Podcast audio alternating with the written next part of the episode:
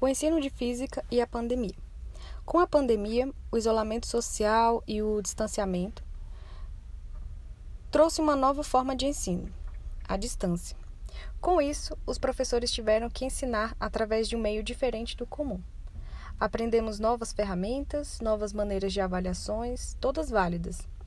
Dessas novas tecnologias, podemos levar as que trouxeram melhorias, correções mais rápidas, apesar da distância. No mundo pós-pandemia, usaremos aquilo que nos favorecer.